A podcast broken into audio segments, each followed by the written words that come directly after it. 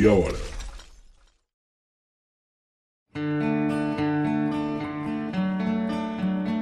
Quais são as guerras no mundo hoje?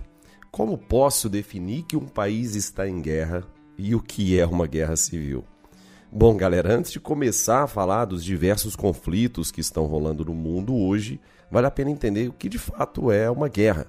Quais são os critérios para que o mundo e a mídia julguem que um conflito seja nomeado ou rotulado de guerra?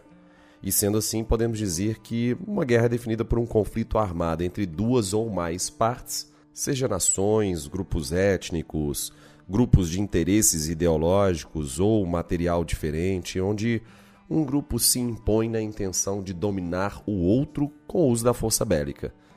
E aí você me pergunta: ah, mas então quase todos os conflitos que estão acontecendo no mundo hoje são guerras?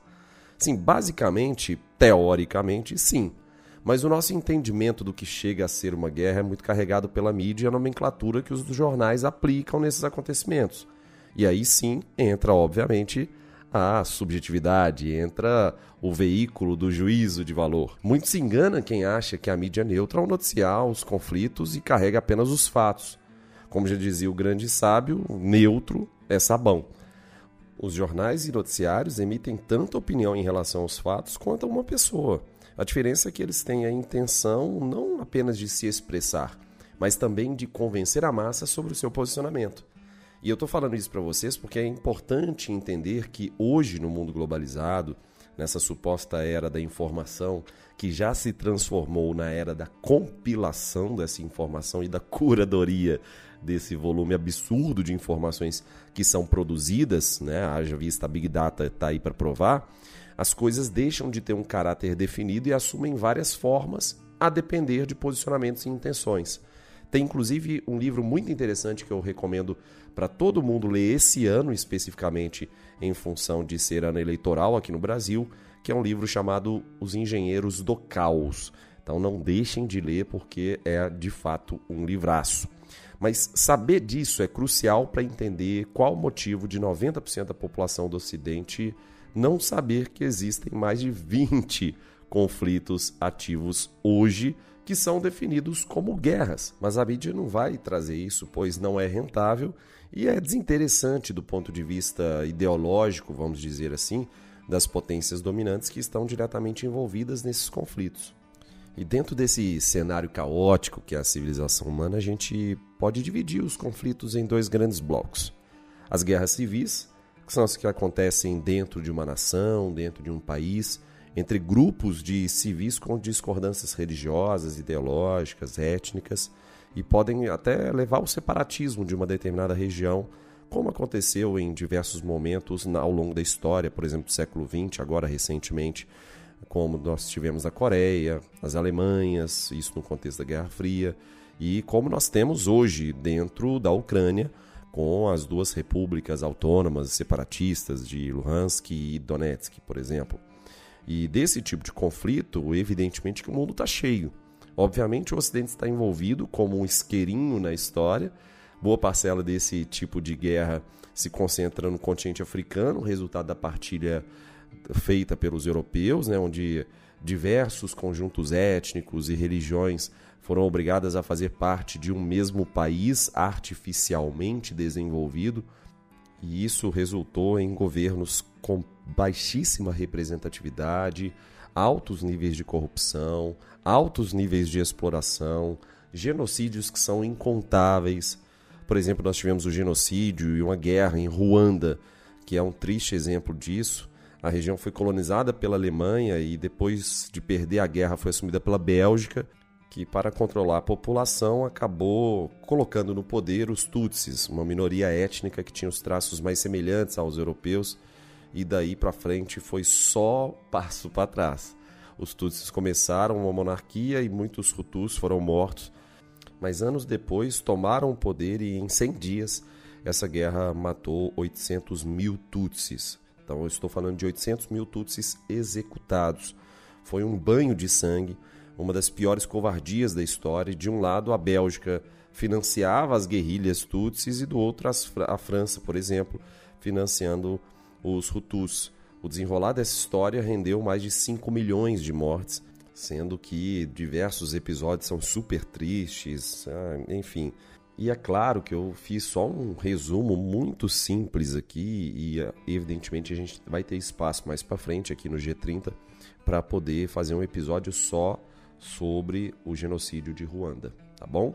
E no Oriente Médio, na Ásia também, continuando com essa sequência, nós temos muitas guerras civis de cunho étnico e religioso, já que essas regiões são riquíssimas em termos de diversidade cultural e eh, pensando também, combinando isso com instabilidade política, nós temos aí uma receita, portanto, que vai fazer com que os conflitos perdurem por muitos anos que promovam um derramamento de sangue e use armamento muito pesado. E a gente pode até citar como exemplo a Índia, que tem uma componente religiosa interessante entre os hindus e os muçulmanos. Então a Índia acabou se transformando em um país independente, com maioria hindu, já o Paquistão independente também com maioria muçulmana, e nós temos diversos conflitos que se desenrolam principalmente no contexto da Caxemira e vale muito a pena a gente ficar ligado. Na semana que eu estou roteirizando, juntamente aqui da minha querida amiga Vicky, esse episódio de hoje, a gente viu uma notícia sobre a Índia ter lançado sem querer, por um descuido, um míssil em direção ao Paquistão. Enfim, esse conflito em relação a Caxemira ainda vai gerar muita repercussão e eu vou trazer ele em um momento mais para frente aqui no, no G30 também. E além de guerras civis, por exemplo, que a gente, que a gente citou, a gente pode pensar na guerra entre nações, que aí seria a parte 2 da divisão que eu fiz para você aqui hoje. Essas, essas são as mais famosas e que sempre ganham bastante repercussão histórica, né?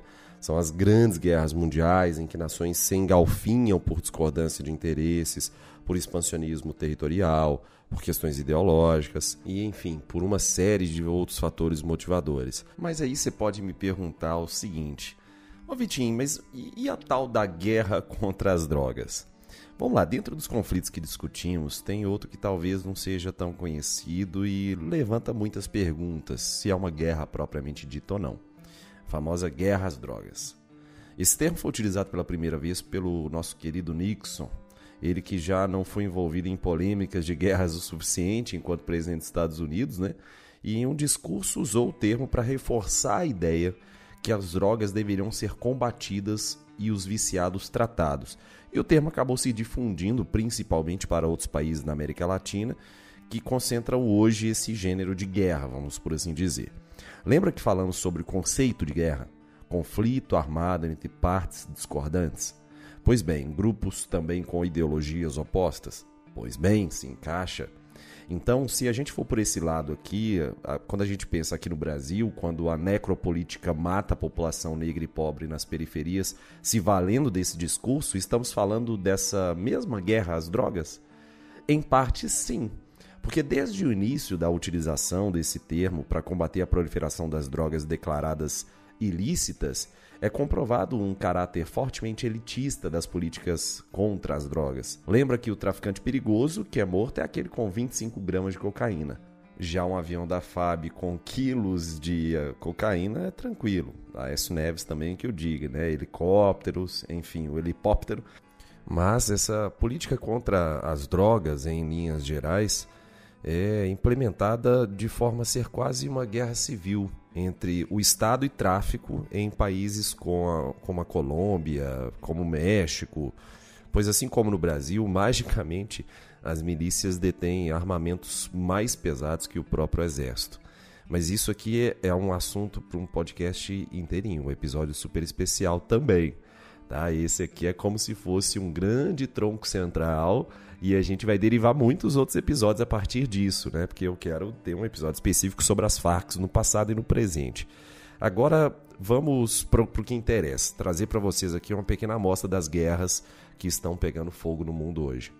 Hoje nós temos, por exemplo, o Iêmen, que é um país que se encontra em uma violenta e sanguinária guerra civil no mundo, e é um país árabe que, por conta da instabilidade política de anos e eclosão de uma guerra civil desde 2015, está na linha dos mais pobres do mundo também. Esse conflito que também tem sua origem na Primavera Árabe, né? um dos vários conflitos com origem na Primavera Árabe, com a saída de um presidente opressor por uma pressão popular que gerou um país mais dividido do que já era. O exército ficou dividido entre o governo passado e o atual. Diversos atentados terroristas ocorreram, forte caráter separatista de algumas determinadas áreas, fome endêmica, corrupção, enfim, a população incrédula de qualquer ajuda ou cenário melhor, acabou por se aliar às guerrilhas contra o governo atual e aí nesse momento outros países se envolveram para pôr a cereja no bolo, né?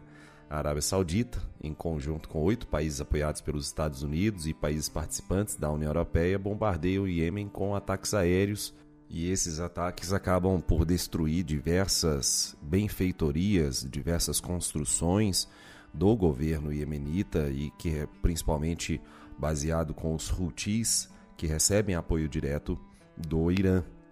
E é evidente que o Irã é o principal opositor, o principal antagonista da Arábia Saudita na região, no Oriente Médio. É como se a gente pudesse fazer uma subdivisão bem, bem singela aqui, como uma espécie de guerra fria regional. Então, nesse contexto, tudo que acontece no Oriente Médio tem envolvimento de forma direta ou indireta, tanto da Arábia Saudita quanto do Irã. O Irã, uma grande potência demográfica, econômica e militar xiita, e a Arábia Saudita, uma grande potência demográfica, econômica e militar do mundo sunita. E como terceira força dentro do contexto do Oriente Médio, a gente poderia colocar o Estado de Israel também, é uma, sendo uma potência judaica. Então, nós temos uma delimitação super interessante nesse sentido. Mas voltando para o que nos interessa aqui hoje, que são as outras guerras que não seja a guerra da Ucrânia e da Rússia, nós temos ali nessa situação a coalizão formada contra o Irã e contra os Houthis iemenitas e uh, a, a, o Irã é sempre acusado de fornecer arma aos rebeldes, que seriam a maioria da população, disso de passagem. Os ataques e sanções que a Arábia Saudita faz na região desde então não têm matado só os militares, como também os civis, com ataques diretos, mas também tem gerado uma forte crise, e isso é muito importante que a gente, que a gente registre, uma forte crise humanitária nesse país são contabilizados cerca de 400 mil mortos diretos ou indiretos e mais de 80% da população vivem em insegurança alimentar e ou privados de água. Ou seja, eu estou falando de mais de 10 milhões de pessoas passando fome e sede com o aval, de fato, dos Estados Unidos, da União Europeia, da Arábia Saudita e, evidentemente, já que tem uma forte omissão da mídia ocidental, a gente pode incluir a mídia ocidental como um todo, o mainstream ocidental que não dá vazão para toda, para toda essa catástrofe que está acontecendo com a vida dos iemenitas. E agora, se a gente atravessar o estreito de Bab el-Mandeb e for em direção ao sul, mais especificamente em direção à Somália, saindo da Eritreia e chegando na Somália, a gente pode também desenvolver um pouco esse, esse conflito em outro momento, né, em outro episódio, fazer um episódio especial sobre o Al-Shabaab, por exemplo, um grupo terrorista muito famoso na Somália, mas a guerra da Somália é outro conflito de proporções catastróficas que está rolando hoje e se arrasta desde 1991.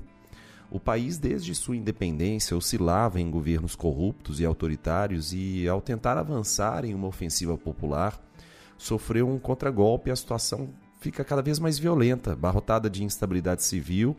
E essa foi a receita perfeita para a proliferação e ganho de força de grupos rebeldes aliados à Al-Qaeda. E aí nós temos o destaque para o Al-Shabaab. Mas desde então o país decretou estado de exceção e pediu apoio militar dos países vizinhos, dos estados vizinhos, para tentar assegurar o mínimo de segurança para os civis. Mas como a gente sabe muito bem, nós temos uma das maiores potências bélicas mundiais, se não for a maior potência bélica mundial, como inimigo declarado desses grupos fundamentalistas na Somália, que é os Estados Unidos. E, inclusive, enquanto todos nós estávamos focados e preocupados com os civis ucranianos, no dia 24 de fevereiro, drones americanos realizavam um ataque aéreo na capital do país e o número de feridos ou mortos é incerto pela coleta precária de dados na Somália. Hoje, no país, são mais de 300 mil mortos de forma aproximada. Na verdade, deve ter muito mais. São quase 2 milhões de refugiados forçados em uma situação extremamente alarmante de fome, crise humanitária. Isso em um conflito de ataque direto norte-americano. Mas não aparece aquela hashtag Black Lives Matter, né? Então, nós temos aí uma expectativa e realidade bem frustrada, né? Porque na prática não parece que interessa muito mais para o restante do mundo essas mortes de somalis. E antes da gente voltar, porque eu ainda tenho que falar um pouco mais sobre a Palestina, sobre a Síria, e eu vou chamar o nosso querido intervalo, nosso break do intervalo, nosso momento de abá absurdo, e daqui a menos de um minutinho eu tô de volta.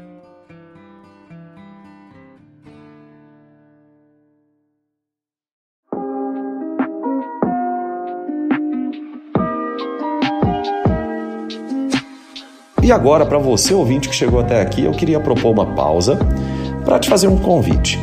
A gente entende que nesse contexto de pós-verdade, de circulação deliberada de fake news, a divulgação de ciência de forma séria na internet é cada vez mais importante. Por isso, um conjunto de divulgadores científicos se reuniu ao entorno de um selo chamado Science Vlogs Brasil.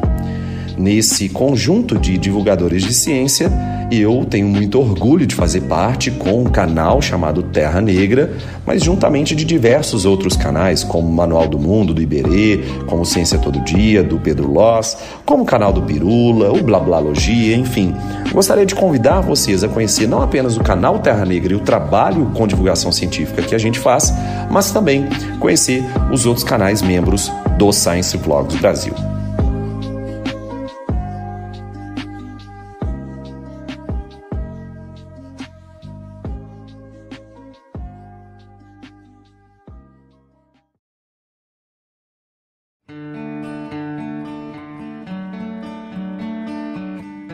Agora, voltando do nosso intervalo comercial, a gente já retorna aqui com a questão palestina. É óbvio que a questão da Palestina não é caso novo para o Brasil. Vimos uma, uma linha forte de apoio aos palestinos durante a colonização sionista na região deferida por Israel durante a gestão de Dilma e Lula. Mas durante o governo atual, vimos até a bandeira de Israel ser ovacionada em eventos oficiais, onde o Bolsonaro deixou evidente seu posicionamento aos israelenses. É sempre importante deixar claro que o posicionamento do em geral da direita e da extrema direita, principalmente nessa uh, sugestão de forte apoio ao Estado de Israel, é justamente acenando para a comunidade protestante desses países. E aqui no Brasil, a, a gente vai fazer esses acenos à comunidade evangélica, tá? porque existe um caráter dispensacionalista que uh, determina que o retorno de Jesus Cristo acontecerá se e somente se o Estado de Israel estiver integralmente sob as posses, uh, com as posses, melhor dizendo, de todo o território da Terra Santa. Consequentemente, existe um aval muito forte para toda ação expansionista do Estado de Israel pela comunidade protestante em função dessa postura, dessa, dessa, dessa denominação e, na verdade, dessa, desse posicionamento uh, ideológico religioso. Tá? Então, nesse caso, nós temos um apoio muito forte. Esse aceno foi feito pelo Donald Trump enquanto presidente dos Estados Unidos é, foi um aceno muito importante com a transferência da embaixada de Tel Aviv para Jerusalém. E no caso aqui, a gente tem no Brasil também a, a tentativa de transferência, isso gerou muita revolta com o mundo árabe. Lembrando que o Brasil é um grande exportador de carne halal, então o método de abate halal, e, uh, que é um método de abate consumido pela, pela comunidade árabe. A Tereza Cristina, nossa atual ministra da, da, da Agricultura, teve que ter um jogo de cintura incrível em relação a isso, porque de fato ela sentou com a comunidade árabe que compra muita carne do Brasil para poder negociar. E a, o que o Brasil acabou fazendo foi não transferindo a embaixada, mas criou um escritório de representação uh, em, em Jerusalém. Então nós não temos a transferência tendo sido consolidada, como por exemplo os Estados Unidos fez. Tá? E aí voltando, porque eu abri essa aspas sobre o aceno do Bolsonaro para, para o Israel, né? E é comum você ver um, em um protesto, ou motociata, ou qualquer tipo de organização da, de, desse agrupamento de apoio ao Bolsonaro, é muito comum você ver uma bandeira do Estado de Israel. Tá? Eu que trabalho como guia em Israel, na Palestina, no Egito, é, eu vejo muito isso também nos grupos que vão para Israel. Tem muita gente que apoia o governo Bolsonaro é, e que quer conhecer o Estado de Israel justamente por causa desses fatores motivadores que eu elenquei aqui nesse episódio de hoje, tá? E isso também cabe um, um, um podcast inteirinho, um episódio inteiro só sobre essa questão. Mas voltando aqui, uh, fechando essa gigantesca aspas que eu abri, o conflito ali na região é meio difícil de acreditar que é real, de fato, da maneira que se deu. Assim, parece uma novela mexicana com um roteiro bem ruim. A Inglaterra, antissemita que é, na intenção de limpar seu território do povo judeu, que buscou se refugiar durante a ameaça nazista, simplesmente deu o território da Palestina para que eles retornassem à Terra Santa, a Jerusalém, enfim, a terra prometida por Deus para o povo judeu. Então, é como se fosse, e é curioso, né? De uma postura antissemita surgiu o Estado de Israel. Então, a, desde a Declaração Balfour em 1917 até a, a, própria cessão desses direitos e o plano de partilha da ONU em 1947 e o início da Guerra de Independência em 1948, nós temos uma postura antissemita que originou o Estado sionista. Então é incrível isso. É, como tem muita coisa, isso, com certeza eu vou trabalhar num episódio à parte. Mas aí você pergunta assim, Vitinho, como é que isso aconteceu? Como é que o resto do mundo deixou isso acontecer? Porque nós temos, a, a, ao mesmo tempo que é, é super legítimo a, o propósito da criação de um Estado, que é o Estado de Israel, a gente não pode esquecer, em hipótese alguma, que ocorreu a Nakba, né? numa tradução literal, seria a grande desgraça para o povo palestino. Então, a, a, o resto do mundo, como a União Europeia, Estados Unidos, viu, observou isso, essa, essa grande tragédia para o povo palestino ao longo das últimas décadas e apenas fazendo a linha egípcia. E, e por que, que eu falo fazer a linha egípcia? E não apenas a Inglaterra. A gente não pode responsabilizar apenas o Reino Unido por causa disso, é evidente que não. Porque se você observar os números, nós temos definitivamente um genocídio palestino. Ah, ah, veja bem, o que eu estou falando, e ah, eu tenho que tomar muito cuidado ao dizer isso, tá? É, é o cuidado que eu quero tomar no episódio só sobre essa questão, é que eu não estou deslegitimando o Estado de Israel em hipótese alguma. O que eu estou fazendo é uma análise meramente factual em relação ao número de mortes de palestinos. E isso definitivamente encaixaria essa situação como um genocídio. Cada vez mais território é tomado, cada vez mais pessoas são mortas, e evidentemente o discurso é um discurso muito poderoso de que, sejam os palestinos muçulmanos ou cristãos, ah, eles seriam os terroristas dessa história. Então, toda vez que morre um palestino em um conflito, é mais fácil você identificar na grande mídia como eh, eles sendo associados aos terroristas. Então tem que tomar bastante cuidado, mas bastante cuidado mesmo em relação a essa narrativa, tá bom? E é curioso porque existe um grande descompasso nessa história, porque esse descompasso ele vem de onde? A, a, os palestinos não têm como bater de frente com o poderio bélico financiado pelos Estados Unidos, com armas nucleares que supostamente o Estado de Israel tem. Né? Eu já disse aqui sobre a postura da, da, da opacidade nuclear do Estado de Israel.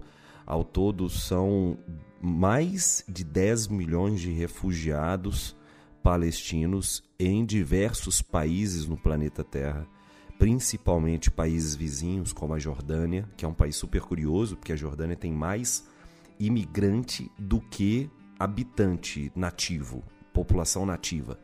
Então tem mais iraquiano e outros e outras nacionalidades, e vamos colocar palestino como nacionalidade também nesse caso, mas tem mais iraquianos, palestinos, sírios dentro da Jordânia do que jordanianos. E como eu estava dizendo, esses, os palestinos acabaram realizando também uma diáspora gigantesca por diversos países da região, mas a, a, estimativa do número de mortes, e é sempre uma estimativa porque o número é incerto, gira em torno aí de um milhão de mortos. Então é, é muita gente, são números sempre superlativos quando a gente trabalha, infelizmente são números superlativos quando a gente trabalha com essa questão palestina.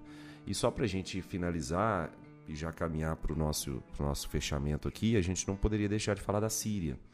A guerra da Síria é mais um exemplo que, de um conflito que eclodiu naquele contexto da Primavera Árabe. Lembrando, Primavera Árabe começa a eclodir efetivamente lá na Tunísia no final de 2010, em dezembro de 2010, só que acaba gerando uma reação em cadeia, um efeito dominó, e no caso sírio, essa guerra acabou eclodindo em 2011 e eh, a gente tem uma guerra civil se instaurando no país devido à contestação popular e a instabilidade acaba abrindo espaço para que grupos rebeldes ganhem força. Então nós temos ali grupos rebeldes contrários ao ditador barra presidente Bashar al-Assad. Eu estou falando ditador barra presidente porque conversando com muitos sírios, Alguns deles me relataram que ficaram, se sentiram mal ao eu dizer o termo ditador referindo para Bashar al-Assad. Então, é, é, e isso em respeito a diversos sírios que mantêm apoio ao Bashar al-Assad, eu sempre gosto de dizer ditador barra presidente. Para alguns ele é o presidente eleito de forma legítima e que está no poder de forma legítima, ok. Para outros, ele é um grande ditador e, evidentemente, que as forças rebeldes têm forte apoio no, no, nos, nos, nos ocidentais, com destaque para os Estados Unidos e para a União Europeia. Mas, enfim, desde 2011, o, o Bashar al-Assad, a sua família, vale lembrar que ele é filho do Hafez Assad. O Hafez entra em 1970 na, na Síria, o que faz com que basicamente essa família já esteja mais de 50 anos no poder na Síria. E desde os tempos do Hafez Assad, o pai do Bashar, essa, essa família tem forte associação com a Rússia. Eles têm fortes interesses na Rússia, principalmente na indústria bélica russa. Então nós temos aí a Síria com um bom estoque de petróleo, então acaba comprando bastante armamento russo e já há mais de 50 anos. Então, nesse caso, voltando aqui a, essa linha, desde a década de 70 a família Assad já tem na região seu reinado praticamente. E esses protestos surgiram em 2011 por causa da insatisfação contra um governo considerado pelos rebeldes como opressor e corrupto. Os protestos foram recebidos com bastante força, né? Então, o Bashar al-Assad respondeu com muita força. Diversos opositores foram presos, mortos, torturados. Ah, isso choca o mundo. E eh, para conseguir bater de frente com a força do, do, do ditador ou do presidente, como queira, ah, os civis se juntaram a algumas milícias, se armaram, foram treinados por diversas forças ocidentais. Então, o Ocidente apoiou os rebeldes e nessa, no meio de toda essa confusão com a turma do barulho, como já diria a sessão da tarde, nós tivemos a entrada também nesse conflito e nesse território, nesse tabuleiro de xadrez, do Daesh, do ISIS, do auto-intitulado Estado Islâmico. Então, eu estou falando aqui de um país muito estratégico. A guerra civil da Síria tem três grandes players que está, estavam se engalfinhando. Eu estou falando de da situação, a situação é o Bashar al-Assad, é o governo. Eu estou falando dos rebeldes apoiados pelo Ocidente e eu estou o, o Assad apoiado pela Rússia, os rebeldes apoiados pelo Ocidente e a entrada do Estado Islâmico. O Estado Islâmico que recebe um forte apoio de, de algumas monarquias da, do mundo árabe, algumas monarquias da Península Arábica. É, não se esqueçam que uh, o Estado Islâmico tem fortes inspirações salafitas e wahhabitas. E essa é a mesma inspiração ideológica barra religiosa da Arábia Saudita, por exemplo. É, a princípio, essas milícias que atuavam na Síria eram neutras em orientação religiosa e queria só acabar com a família Assad. Até aí tudo bem. O problema é que muitas outras foram se juntando e acabou resultando em um movimento fundamentalista religioso e teve a Turquia envolvida no financiamento, ou seja, diversos players começaram a ser envolvidos no financiamento da, do, dos grupos rebeldes, dos grupos de milícias, uh, isso, esse tabuleiro de xadrez praticamente virou um tabuleiro de xadrez 3D. Eu não sei se vocês já viram, mas é um tabuleiro de xadrez muito mais complexo do que o xadrez tradicional, né? E é sempre bom lembrar, onde tem conflito por instabilidade política no Oriente Médio, também tem dedo dos Estados Unidos. Ataques israelenses na região, em, em, teoria contra o ditador, ocorrem com bastante frequência, apoiados pelos, pelos Estados Unidos. A Rússia se coloca do lado do, do Assad, dando bastante suporte, então é, acabou gerando um banho de sangue.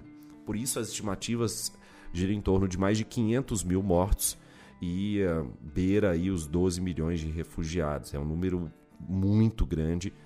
Uh, entristece demais, principalmente depois de uma conversa recente com, com meu querido amigo e guia lá no Egito, ele é egiptólogo e trabalha como guia lá no Egito. Ele é um, é um egípcio que mora em, lá na, na região de, de Gizé.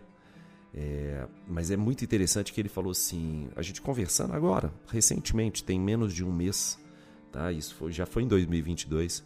É, conversando com ele sobre a guerra da Rússia e da Ucrânia e ele falou assim: pô, eu só fico triste porque quando, quando envolve muçulmano, não tem toda essa repercussão internacional, né? Isso me entristece muito. Ele, como muçulmano, é, me falar isso e eu concordo plenamente, né? É, é, muito triste o que está acontecendo, não só pela, pelo, pelos ucranianos que estão sofrendo em relação a essa guerra, que é uma guerra muito triste, é uma guerra nefasta, mas é, é, o que eu acho mais triste é entender o tamanho da hipocrisia da humanidade em relação a, a todos esses conflitos que eu acabei de, de mostrar para vocês hoje.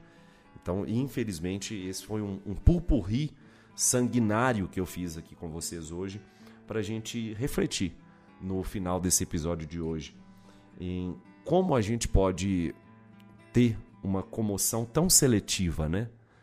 De fato, algumas pessoas chegaram até a verbalizar que essa é uma guerra do mundo civilizado. Ou seja, muçulmano não é civilizado. Muçulmano está para nós hoje como os bárbaros estavam para a Europa em diversos momentos da história.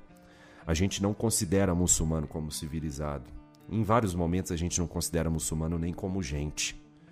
E isso me entristece profundamente. Essa indiferença em relação às mortes muçulmanas me entristece profundamente.